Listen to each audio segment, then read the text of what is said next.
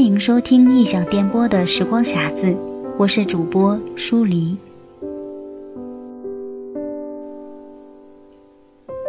今天与大家分享的就是节选自《瓦尔登湖》的一篇文章《孤独》。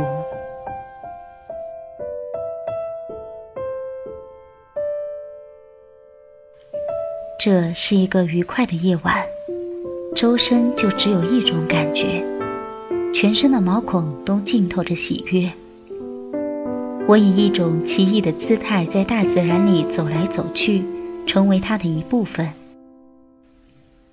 散步的时候，我只穿一件衬衣，沿着铺着硬石的湖边走。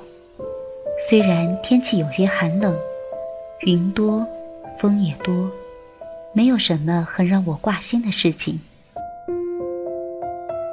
这样的天气对于我却是很适宜的。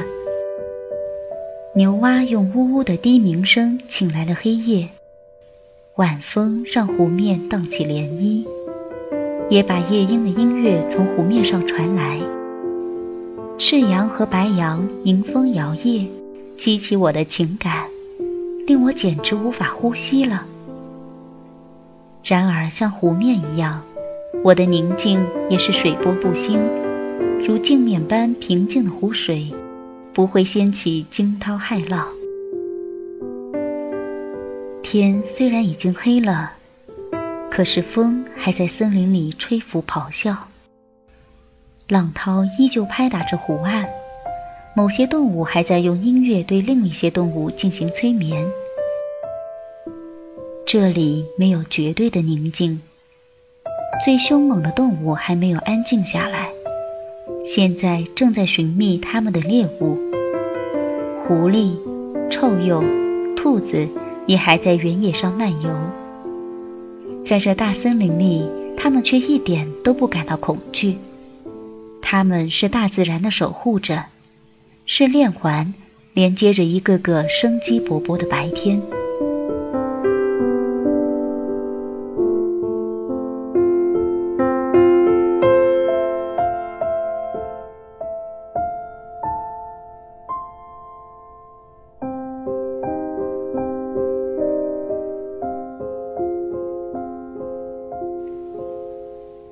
当我回到家里的时候，发现有客人来访过，他们还留下了名片，要么是一束花，要么是一个长春树的花环，要么是在黄色的胡桃叶或木片上有铅笔写下的名字。那些不经常到森林的人，喜欢一路上拿些小玩意儿在手上玩，有时是故意的，有时是偶然的，就把它们留下了。有一位客人剥下了柳树皮，用来做了一个环圈，放在我的桌子上。我总是能知道，在我出门的时候有没有客人来过。不是树枝或青草弯倒了，就是一些脚印被留下了。一般情况下，我还能从他们留下的微妙痕迹里猜测出他们的年龄、性别和性格。有的丢下了花朵，有的抓来一把草又把它扔掉，甚至还有些一直带到半英里外的铁路上才扔掉。也有的时候，这里还残留着雪茄烟和烟斗的味道。根据烟斗的味道，我经常能注意到六十千之外的公路上正在行走的旅行者。应该说，我们周围的空间是很大的。我们不可能一伸手就能触摸到地平线。郁郁葱葱的森林或湖泊也并不是就在我的门口，在这中间还有一块我们熟悉而且使用着的空地，多多少少整理了一些，还围了篱笆。我们仿佛是从大自然手中把它索取来的。我有什么理由要占领这么大的范围和规模？为什么这不见人烟、遭受人类遗弃、有着这么多平方英里的森林会归我所有呢？离我最近的邻居在一英里外，见不到什么房子，除非登上半里以外的小山顶，举目眺望，才能看见一点房屋。我的地平线被森林包围起来，供我独自享用。望得最远的地方，也只是湖的一端铺设的铁路和湖的另一端沿着山林的公路上围建的篱笆。从大体上看，我居住在这个地方和生活在大草原上一样寂寞。这里距离新英格兰像离亚洲和非洲一样远，可以说，我拥有自己的太阳、月亮和星星。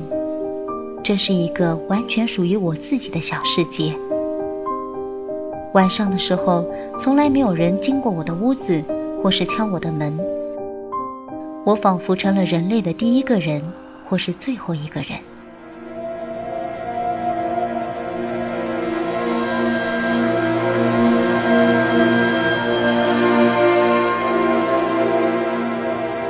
除非是在春天，隔了很长时间。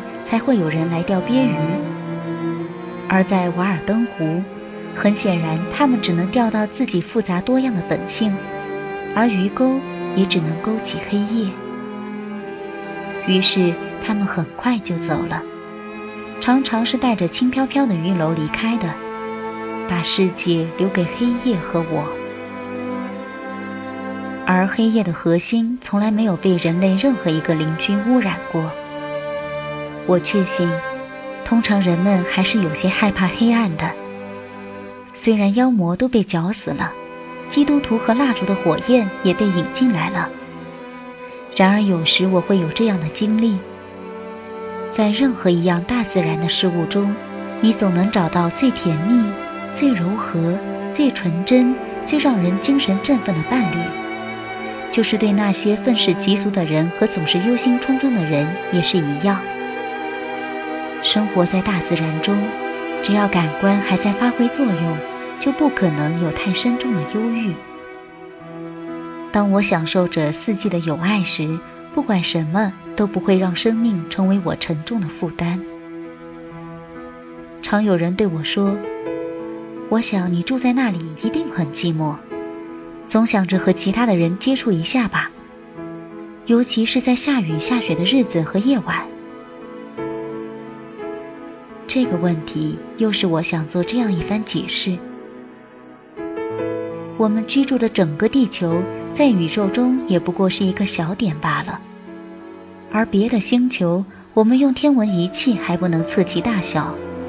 你想象一下，它上面两个相隔最远的居民间的距离又是多远呢？我怎么会感到寂寞呢？我们的地球不是在银河之中吗？在我看来，你提出的是一个最无关紧要的问题：人和人群要被怎样的空间分开才会感到寂寞呢？我已经找到了。人腿再努力，也只能让人们走在一起，却无法使他们的心彼此靠近。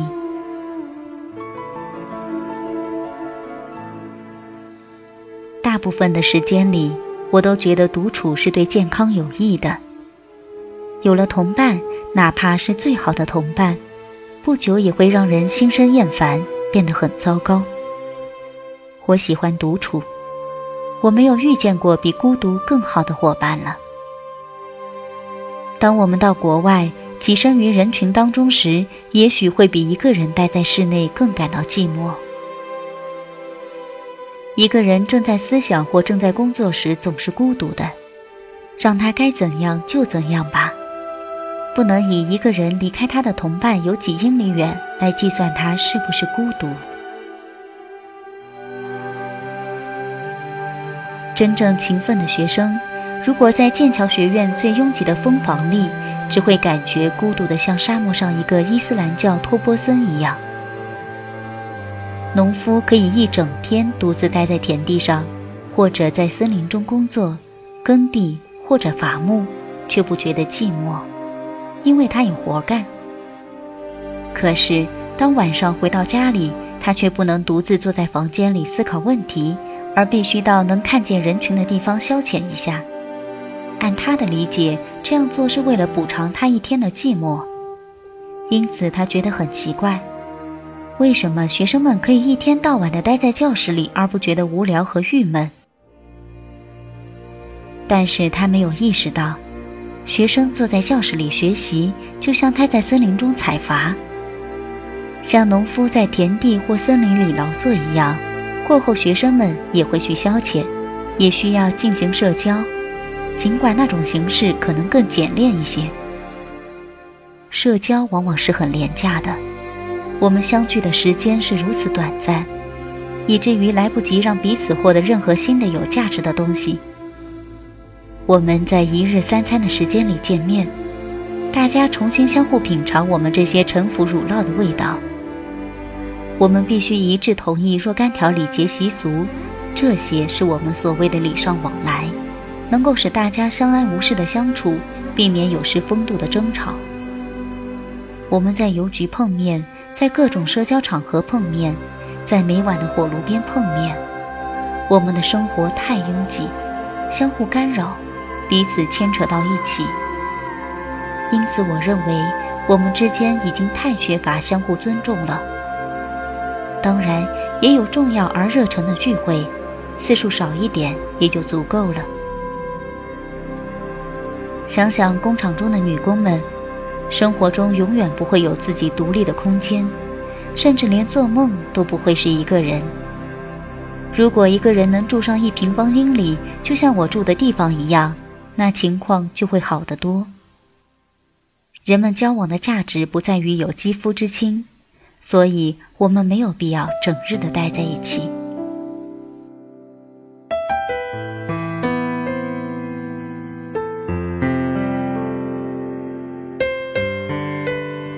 我的房里有我很多伴儿，特别是早上没有人来访的时候。让我来举例说明吧，也许用这种方式更能清楚地表达我的状况。我并不比湖中纵声高叫的潜水鸟更寂寞，也不比瓦尔登湖本身更寂寞。我倒是想获知有谁与这孤独的湖作伴。在它湛蓝的水波上，存在的不是蓝色的魔鬼，而是蓝色的天使。